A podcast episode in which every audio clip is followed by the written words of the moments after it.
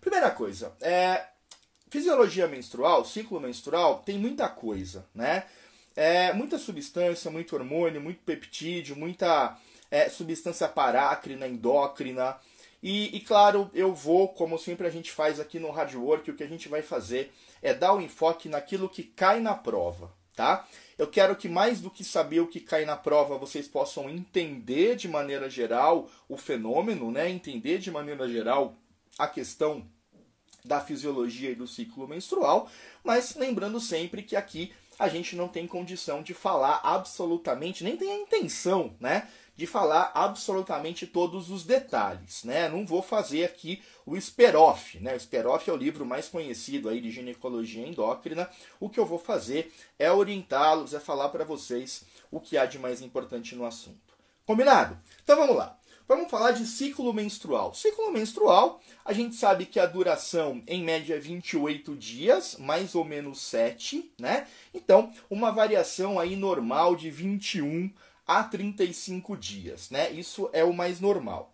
O sangramento, em média, 4 dias, variando aí mais ou menos 2, né? Então, de 2 a 6 acaba sendo o intervalo normal. E a perda sanguínea diária, cerca de 20 a 60 ml de sangue ao dia, tá? Então, isso é o que a gente sabe que é o mais comum, isso é o que a gente sabe que é considerado um ciclo menstrual fisiológico. Muito bem.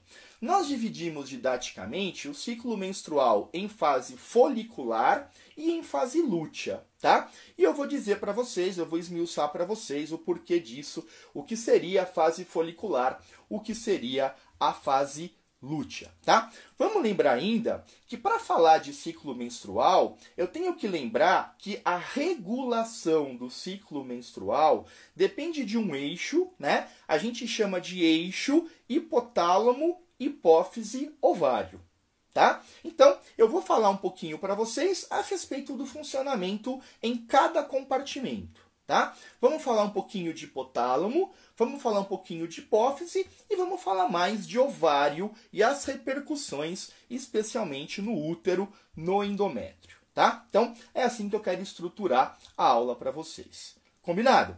Quero dizer ainda que muito do que nós vamos falar nos próximos temas, né, que são as doenças relacionadas à questão especialmente endocrinológica da ginecologia. Então, síndrome dos ovários policísticos, amenorreia, hiperprolactinemia, uh, é, é, é, sangramento disfuncional, né? Tudo isso depende de uma compreensão do ciclo menstrual, da fisiologia menstrual.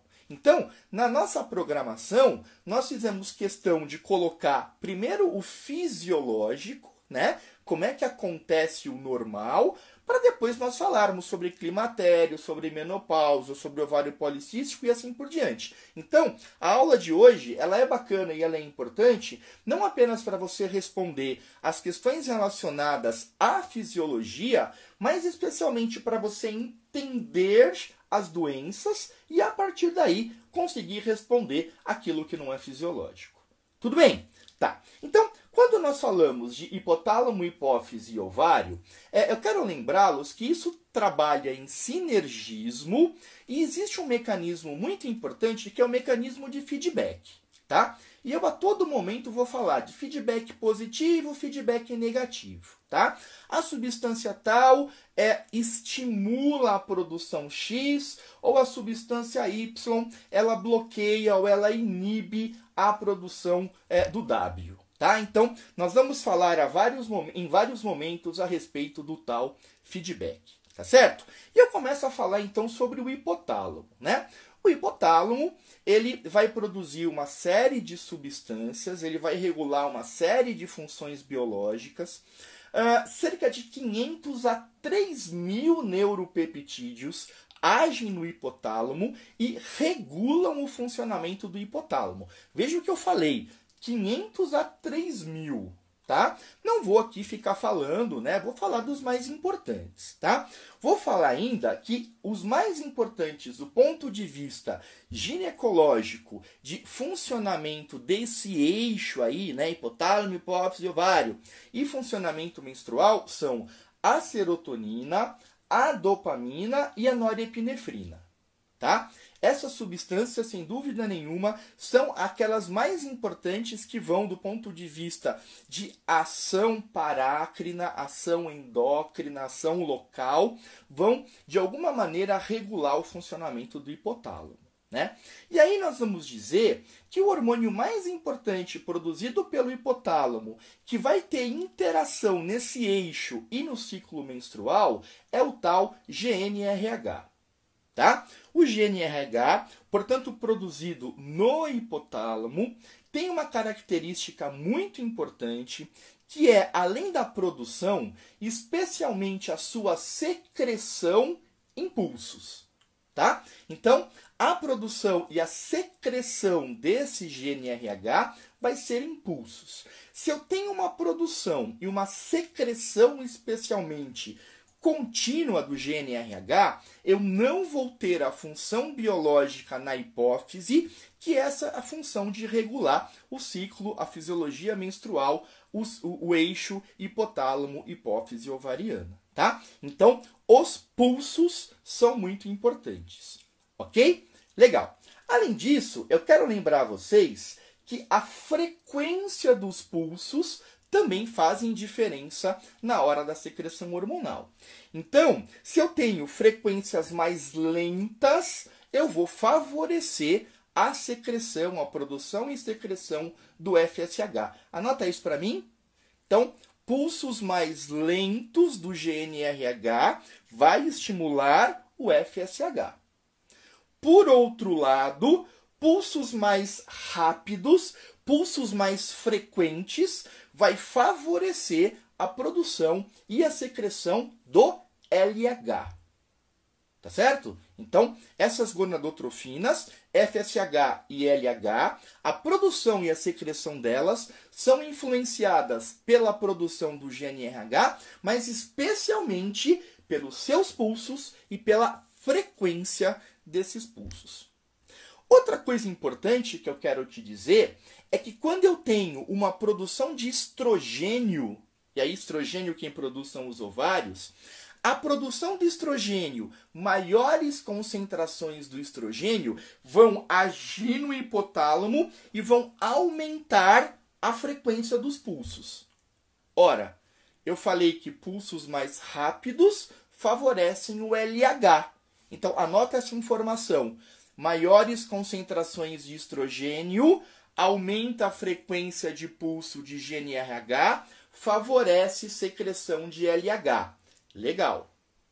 E vou te falar que a progesterona ela diminui a frequência de pulso, tá? E como nós falamos, se diminui frequência de pulso, frequência menor favorece a secreção de FSH. Tudo bem? Então, isso são coisas que a gente está falando e a gente está evoluindo no nosso raciocínio. Tá ok? Legal. É, e a hipófise? Né? A hipófise é uma glândula que está lá no, no cérebro, uma glândula importante, produtora de uma série de hormônios. E quando eu falo de gonadotrofinas, quando eu falo especialmente de FSH e LH, eu quero lembrá-los que essas, esses hormônios eles são produzidos na hipófise anterior, nos gonadotrófos, que estão na parte mais lateral da hipófise. Tá? Só para você ter uma ideia aí do que a gente está falando. Legal. Como eu falei para vocês, o GNRH vai interferir na produção desses esteroides, LH e FSH. E agora eu vou te dar uma informação nova. Também os hormônios produzidos pelos ovários, os esteroides sexuais, quais são? Especialmente estrogênio e progesterona, mas também as inibinas, inibina A e inibina B. Estas substâncias, elas fazem feedback na hipófise. Já falei o que é feedback. Feedback positivo, estimular. Feedback negativo, inibir. Tá? Então, o que, que estimula, o que, que inibe, o que, que interfere a produção das gonadotrofinas? GNRH, que vem lá do hipotálamo, e esteroides e substâncias que vêm especialmente dos ovários. É, só. Não, muito mais. Falei para você que tem muito mais substâncias. Eu tô te falando o que é mais importante, o que vai cair na sua prova, tá? É isso que eu quero que você que você saiba, tá? Quero te dizer que os estrogênios, tá? E aí eu já vou te antecipar.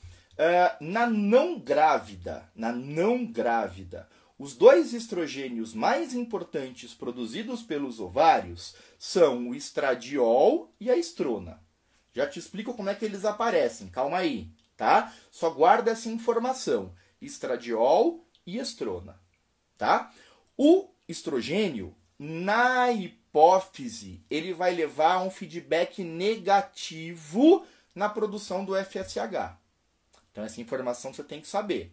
Daqui a pouco a gente vai juntar tudo, tá? Daqui a pouco você vai entender como é que isso funciona. Eu tô te dando aí a, a, a, o resumo da história para quando eu for falar do funcionamento do ciclo menstrual, você entender o que eu estou falando. Então, estrogênio, estrona, estradiol, faz feedback negativo na hipófise, diminuindo o FSH. Legal. E a progesterona? Progesterona, produzido na segunda fase do ciclo, na fase lútea, faz feedback negativo na hipófise, diminuindo a produção de LH. Tá, então tudo isso também é, tá bacana. Então agora vamos começar a falar um pouco mais da fisiologia. Como é que isso interage? Então da seguinte maneira. Esses hormônios esteroides, né? E aí nós temos basicamente progesterona, inibina, estrogênio, que é o que mais nos interessa.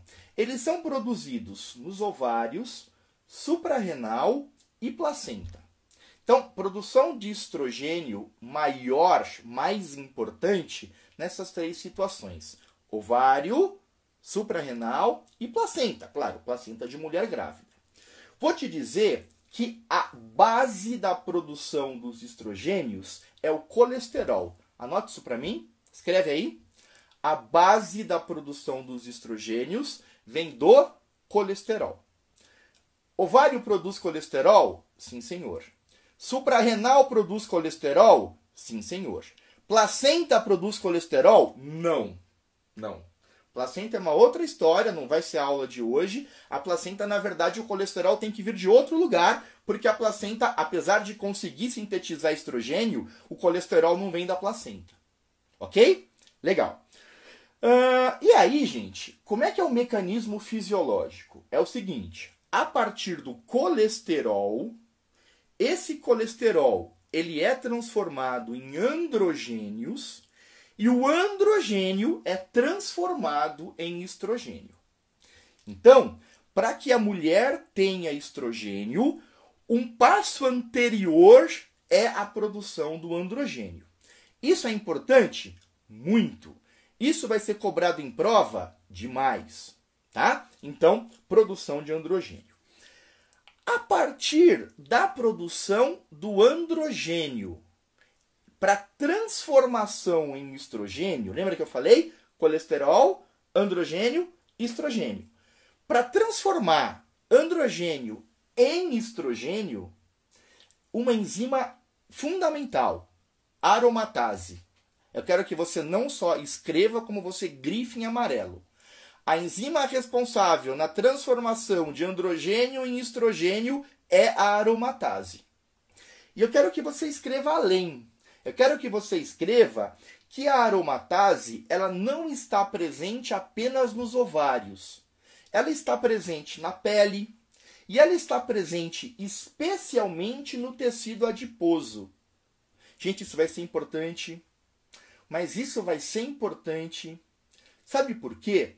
Porque eu vou te falar daqui a pouco, né? Daqui uma semana, provavelmente, ou duas, quando eu for te dar aula de climatério e que eu for falar que no climatério cai a produção estrogênica dos ovários, eu vou falar assim: olha, é a paciente no climatério que é mais gordinha, que tem mais tecido adiposo, no tecido adiposo, ela vai pegar essas substâncias precursoras, especialmente os androgênios, e vai transformar em estrogênio, porque no tecido adiposo tem aromatase.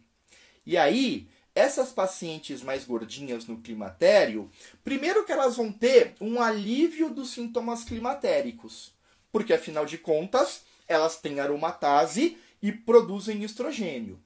E segundo, que elas podem ter hiperplasia endometrial. Tá? Ah, mas ela não tem mais estrogênio ovariano. Pois é, ela tem estrogênio periférico. Ela tem estrogênio produzido na periferia. Porque na periferia, no tecido gorduroso, no tecido adiposo, tem aromatase. O que, que faz a aromatase? Transforma androgênio em estrogênio. Tudo bem até aí, gente? Legal. Bom, uh, Quais são os androgênios mais importantes do ovário, né, dos ovários? Nós sabemos que os ovários produzem especialmente androstenediona, tá? E também produz testosterona. Um pouquinho de DHEA, né? Que é aquele nome enorme, que eu vou ficar aqui travando a língua para falar, o DHEA. E 25% da testosterona circulante, né, na circulação da mulher, é, vem dos ovários vem dos ovários, tá? Então, são os dois é, androgênios mais importantes. Bom, quais são as funções dos ovários? Né? Os ovários têm duas funções muito importantes. A primeira é a função reprodutora, a função ovulatória, tá? Então, você tem é, toda a questão aí, né, de produção de oócito durante a vida intrauterina, de amadurecimento de oócito, de ovulação, de possibilidade de gravidez. Essa é uma função dos ovários. E a segunda função importante dos ovários é a produção dos esteroides, especialmente os estrogênios. Mas por que é importante ter estrogênio? Gente, estrogênio é vida da mulher. Estrogênio é vida da mulher. Estrogênio vai agir na pele, vai agir na mucosa, vai agir é, é, é, é levando aos caracteres sexuais secundários. Estrogênio é a falta do estrogênio no climatério na menopausa que leva à síndrome menopausa, à síndrome climatérica. Tá? Então, a segunda função importante dos ovários é justamente a função de produzir os esteroides, né? especialmente os androgênios. Não são só androgênios, né? estrogênios, desculpem. Os ovários produzem estrogênios, androgênios, progesterona. Tá? Já falamos um pouquinho sobre isso. Legal. Agora você vai largar tudo que você está fazendo e vai só prestar atenção em mim. Porque eu vou falar o que mais cai nesse assunto, que é a tal teoria das duas células. E você vai entender isso de uma vez por todas que, que é a tal teoria das duas células? É o seguinte, ó. Essa teoria ela foi descrita, se não me engano, em 1953. Tá? Isso aí é, enfim, é bem mais velho que eu. A teoria das duas células ela diz o seguinte: nós temos o colesterol como precursor. Isso eu já te falei. Legal. O colesterol ele entra nas células da teca. Tá? Escreve aí para mim o colesterol entra nas células da teca. Legal. Nas células da teca existem receptores de LH. Receptores de LH. Isso cai na prova 80 vezes, tá? E aí, nas células da teca, este colesterol, ele é transformado em androgênio. Quais androgênios? Já falei. Androstenediona, testosterona. Parte dessa androstenediona é transformada em estrona, tá? Que é um hormônio mais fraco, né? É o E1, é o hormônio da menopausa, é o que predomina na menopausa, tem uma menor ação biológica. E parte dessa androstenediona, a maior parte, é produzida em testosterona, tá certo? E nós vamos ter, portanto, dentro das células da teca, nós vamos ter androstenediona e testosterona, porque pelo receptor do LH que grudou lá na célula da teca, nós tivemos a transformação do colesterol. Legal. O que, que acontece? Por que, que chama duas células? Porque estes hormônios androgênios, eles por difusão, eles passam para as células da granulosa, células da granulosa, e nas células da granulosa tem receptor de FSH. Legal. O que, que o FSH grudando no seu receptor lá da célula da granulosa faz? Ele estimula a aromatase. E eu já te falei o que é aromatase e o que faz aromatase, não falei? Pois é, transforma androgênio em estrogênio. E aí, a aromatase vai transformar androstenediona em estrona e vai transformar testosterona, especialmente, em estradiol. E o estradiol, o nome estradiol, D, E2, D2. O estradiol é o hormônio biológico mais forte, mais potente, de maior ação biológica, é o estrogênio da menacme. Tá? E aí nós vamos ter então a produção do estradiol, do estrogênio, pela ação do no receptor do FSH. O FSH que está sendo produzido pela hipófise, que vai grudar na célula da granulosa, vai estimular a aromatase, vai estimular a produção dos estrogênios. Ok? E aí a mulher vai ter o estradiol, vai ter também um pouco de estrona. Legal. Uh, como é que funciona isso no folículo? Né? Vamos lembrar um pouquinho da foliculogênese. Não vou falar aqui para você sobre folículo é, primordial, não vou falar sobre folículo primário, secundário. Isso é, eu nunca vi cair em prova, isso não é importante, tá? Só para o seu entendimento, para a gente lembrar, é, a mulher, né, a menina, ela faz esses folículos na vida intrauterina, tá certo? Lá por volta de 20 semanas de gestação, é, o, o, o, feto feminino, ele chega a ter 6 milhões de folículos, né? 6 milhões. E quando a menina nasce, a menina nasce mais ou menos com cerca de 1 a 2 milhões de é, folículos primários, né? Folículos primordiais, folículos primários, tá? 1 a 2 milhões. Isso vai sendo é, tendo uma atresia com o passar da infância, o desenvolvimento da criança, até que na puberdade, né, é, a menina tem mais ou menos 400, 300 a 400 mil folículos, tá? O folículo primordial, o folículo primário e o folículo secundário, eles não dependem das gonadotrofinas. Então escreve isso para mim, tá? É, eles não dependem da presença das gonadotrofinas para o desenvolvimento. Primordial em primário, primário em secundário. O secundário para se desenvolver em terciário para ovular depende de gonadotrofina. Tá? Então, até o secundário não depende de FSH e LH. E a menina, então, na puberdade, vai ter cerca aí de 400 mil folículos secundários. Tá? Uh, se eu imagino que ao longo da vida a mulher tem cerca de 400 ciclos, né? Mais ou menos o que uma mulher tem ao longo da vida, 400 ciclos, mais ou menos mil folículos por mês, tá? Ah, mas e se ela tem ah, uma oforectomia por uma doença X?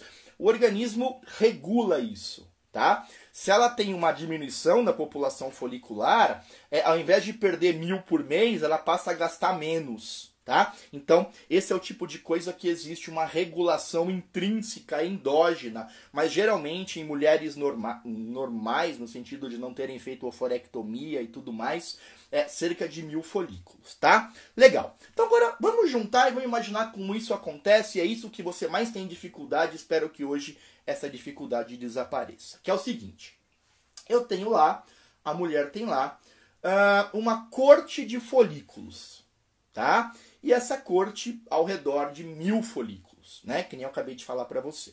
Muito bem.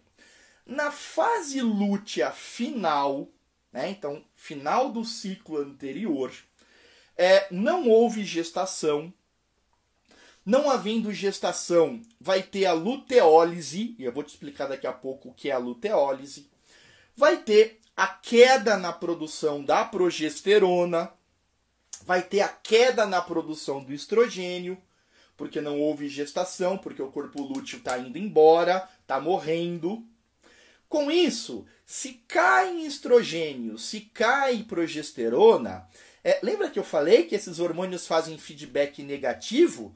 Pois é, se não tem mais o que faz feedback negativo, é o FSH começa a aumentar. Olha o nome, folículo hormônio estimulante.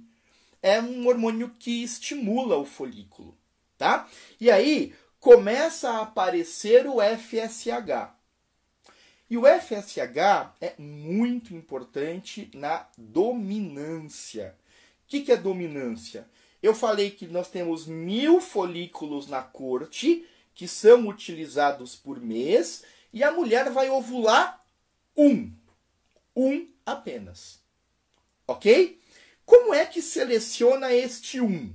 Da seguinte maneira: começa a aumentar o FSH, começando a aumentar o FSH, esse FSH ele vai agir lá na célula da granulosa. Nós temos a produção do colesterol, nós temos a produção do, do androgênio. Esse androgênio vai para as células da o FSH estimula a aromatase a funcionar e a transformar o androgênio em é, é, estrogênio. Portanto, os folículos começam a ter um aumento na produção do estrogênio. Então, se você lembrar daquela curva hormonal do ciclo menstrual, no começo do ciclo, nós vamos ter um aumento do FSH e eu vou ter, por estímulo do FSH nos ovários, um aumento dos estrogênios. Tá? É, ao mesmo tempo em que eu tenho esse aumento do estrogênio, eu vou ter o aumento da inibina B, que é uma outra substância que o ovário produz e é uma substância que também vai agir na hipófise daqui a pouco. Legal. É, como é que eu tenho a seleção do folículo dominante? Veja, é, quando eu tenho a formação do folículo terciário, tá? E eu vou ter dentre esses mil, dependendo do número de folículos que a mulher tem, de 3 a 11 folículos maiores, folículos que vão chegar perto desse folículo terciário. Dentro do folículo, presta atenção nisso, que aqui está o detalhe, isso também cai na prova. Dentro do folículo tem um líquido, que é o líquido folicular. A princípio, esse líquido folicular ele tem uma predominância de androgênios. Ok? E quando eu tenho muito androgênio dentro do folículo, neste fluido folicular, este folículo ele entra em atresia, tá? Ele morre. Então, qual que é o grande lance do ovário, do folículo para ele sobreviver? Ele tem que transformar o microambiente androgênico em ambiente estrogênico. Em outras palavras, ele tem que transformar dentro do folículo o que é andrógeno em estrógeno. Ué, mas isso é um passo comum, não é que eu te falei? Teoria das duas células? Pois é, mas não é todo folículo que consegue fazer isso. Por alguma razão, um folículo escolhido como dominante, o mais apto, por seleção natural, o de melhores condições. O que, que acontece neste folículo dominante? Neste folículo há um aumento das células da granulosa, há um aumento da expressão da aromatase e um aumento de receptores de LH. Gente, veja como isso faz sentido. O folículo que vai ganhar a competição não é o que consegue transformar o microambiente androgênico em estrogênico? É. E o folículo que tem mais células da granulosa? Que, que faz mesmo a célula granulosa? Produz estrogênio. Ah.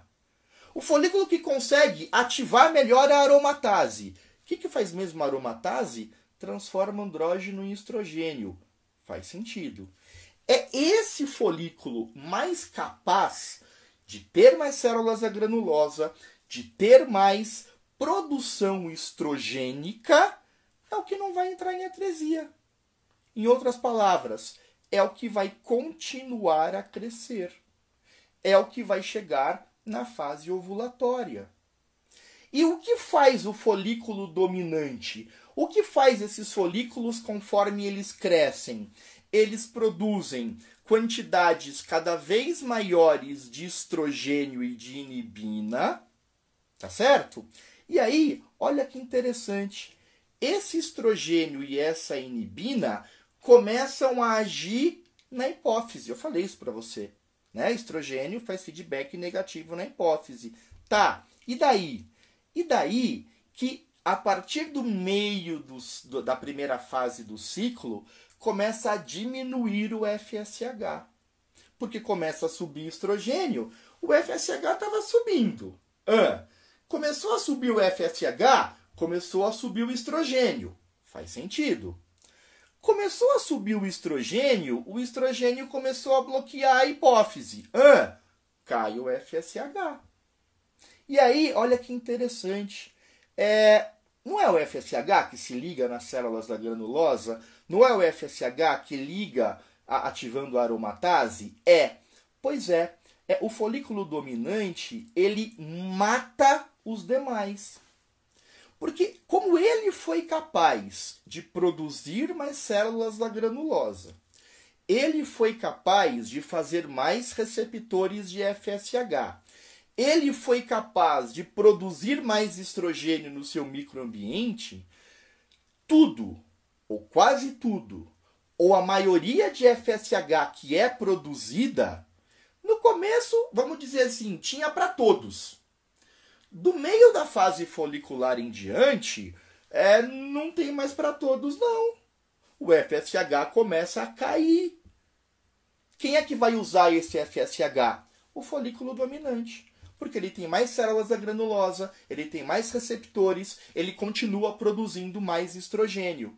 Então ele diz assim: olha, é, eu produzo estrogênio, eu diminuo o FSH, vocês, seus trouxas que estão aí, que não tem célula da granulosa, que não tem esse receptor de FSH como eu, vocês vão morrer de fome. Esse pouco de FSH ou essa menor quantidade de FSH que está sendo produzida, quem vai utilizar sou eu mesmo.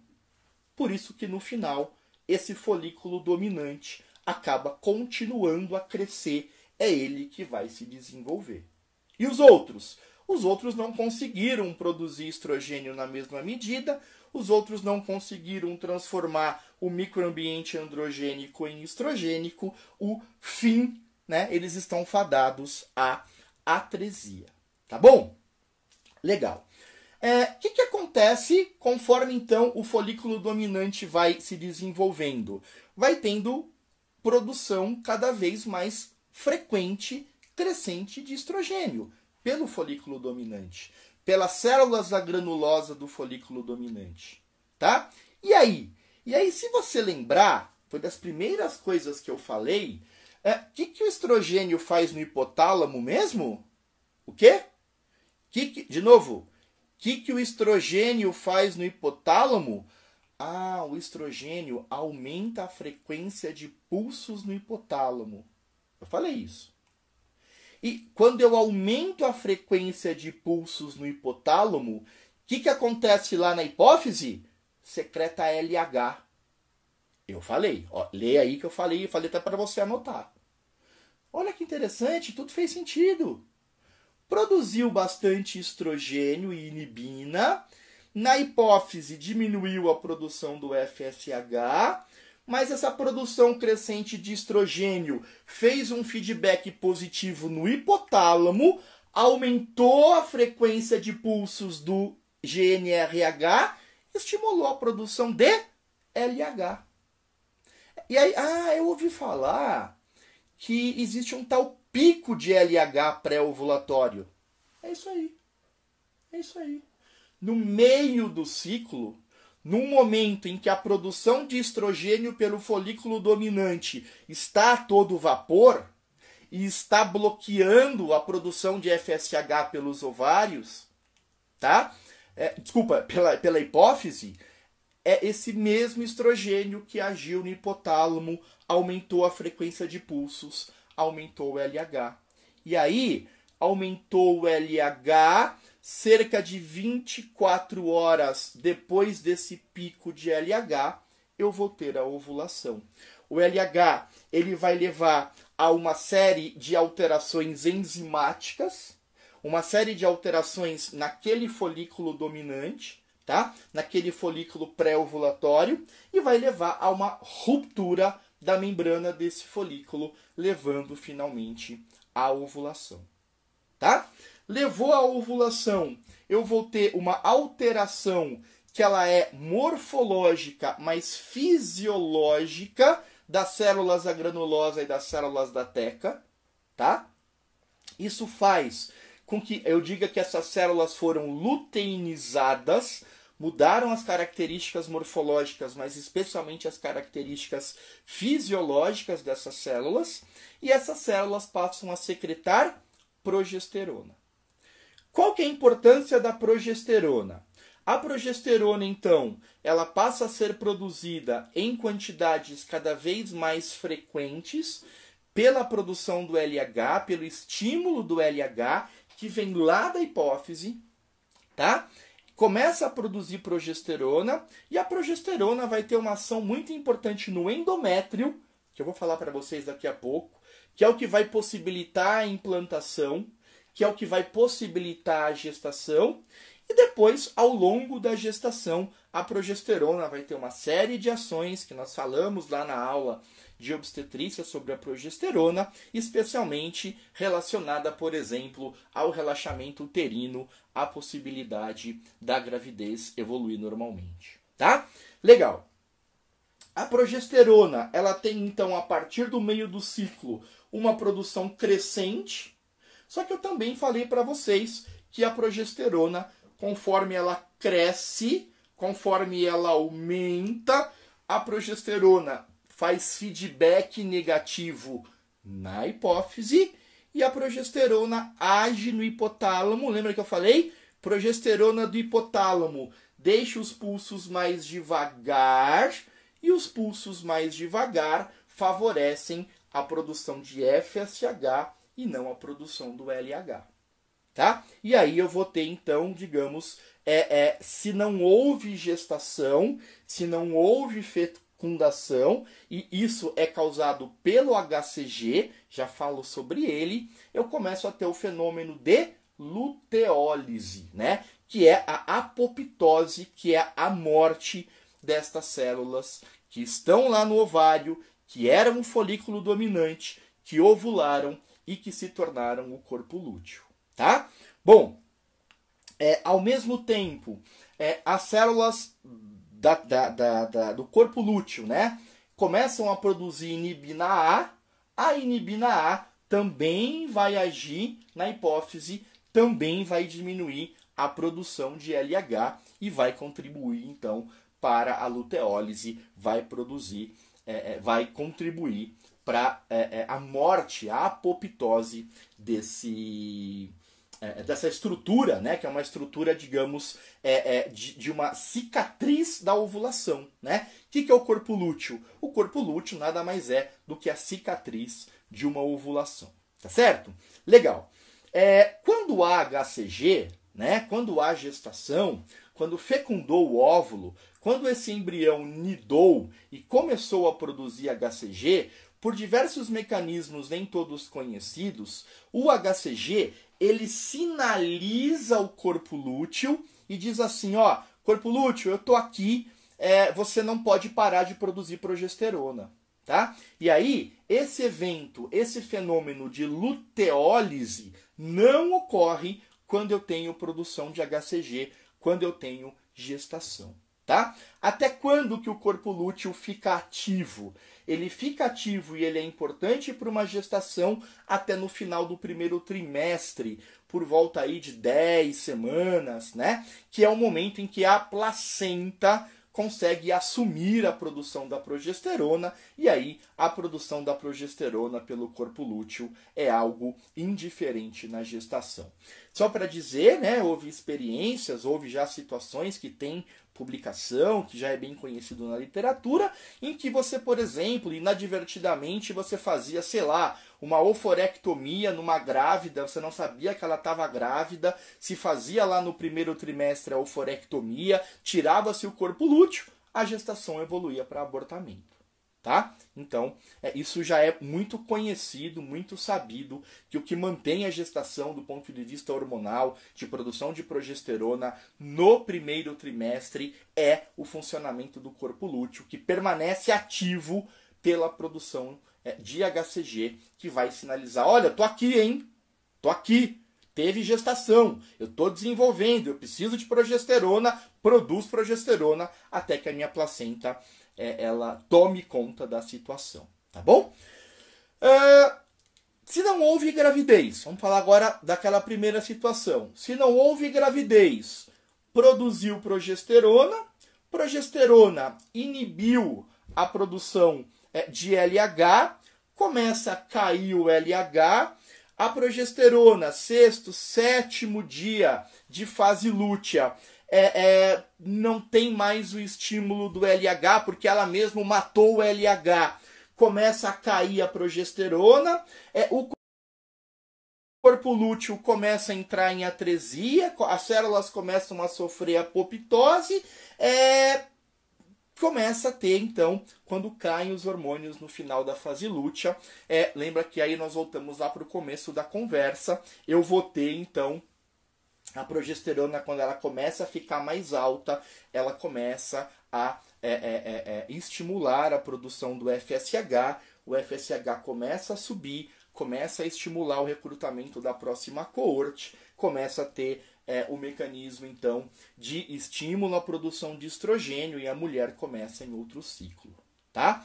É, quando eu for falar em aulas de doenças ginecológicas endócrinas, né? Eu vou falar, olha, a mulher não está menstruando porque ela não ovula. Se ela não ovula, o que, que vai faltar? Progesterona. Eu acabei de falar, só tem progesterona em quem ovula. Porque é a cicatriz da ovulação, que é o corpo lúteo, que é o que produz progesterona.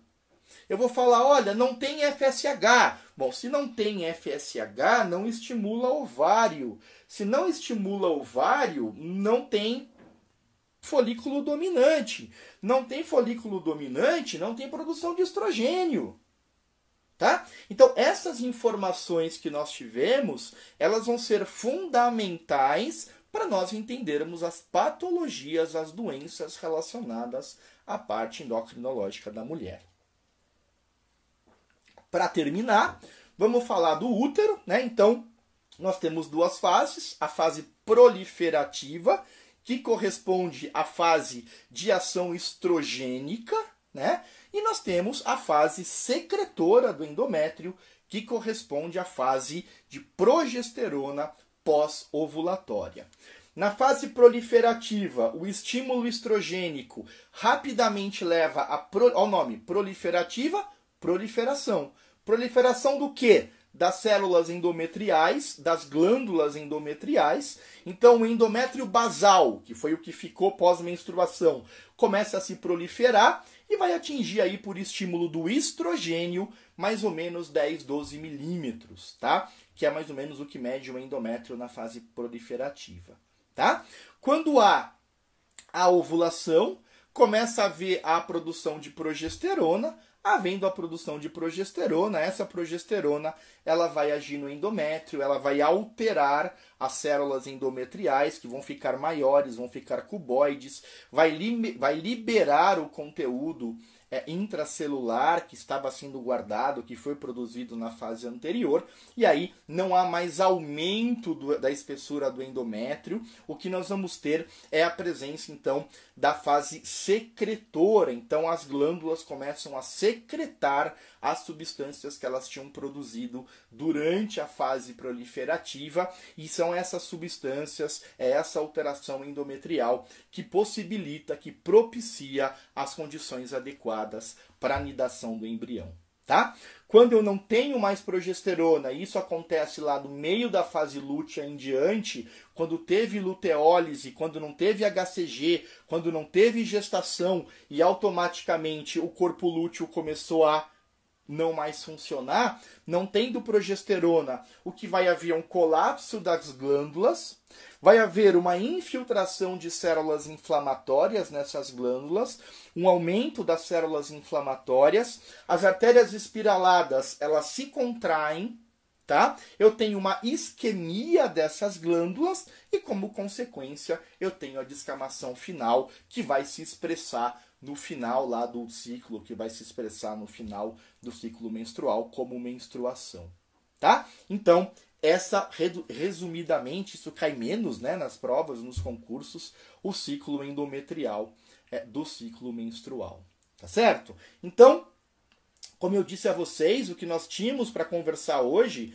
é um tema né, que, que ele é muito amplo no sentido de ter muitos neuropeptídeos, de ter muitos hormônios agindo, é, sem dúvida nenhuma, o que eu quero que você saiba são esses highlights que nós falamos, tá? Essas questões mais importantes levando os feedbacks, a alteração de secreção no GNRH, alteração da secreção do LH e do FSH e especialmente que vocês consigam, que a gente consiga então levar esse raciocínio fisiológico quando nós formos falar do patológico, tá? Porque aí vai ser muito importante que vocês lembrem do que a gente falou. O normal é esse, para nós falarmos do anormal, tá? É... O que cai na prova desse tema, certamente eu falei para vocês, tá? Teoria das duas células, tem que saber, isso é super importante. A questão da teca, a questão lá do receptor de LH, a produção de colesterol, né, a transformação do colesterol em androgênio, o androgênio que é androstenediona e a testosterona. Legal.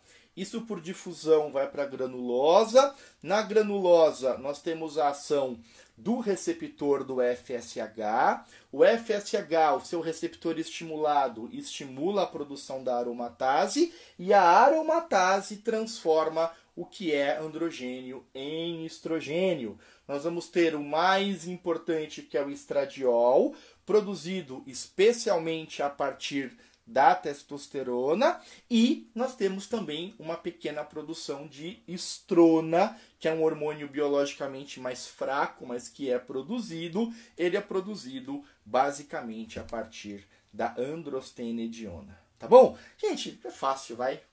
Não é difícil isso tá? Você não vai conseguir me convencer que isso é difícil, não é. Ginecologia é sensacional. Ginecologia só não é mais legal que obstetrícia, né? Porque obstetrícia é um arraso, obstetrícia é, acaba com tudo, tá certo? Mas ginecologia, sem dúvida, é a segunda coisa mais legal, tá bom?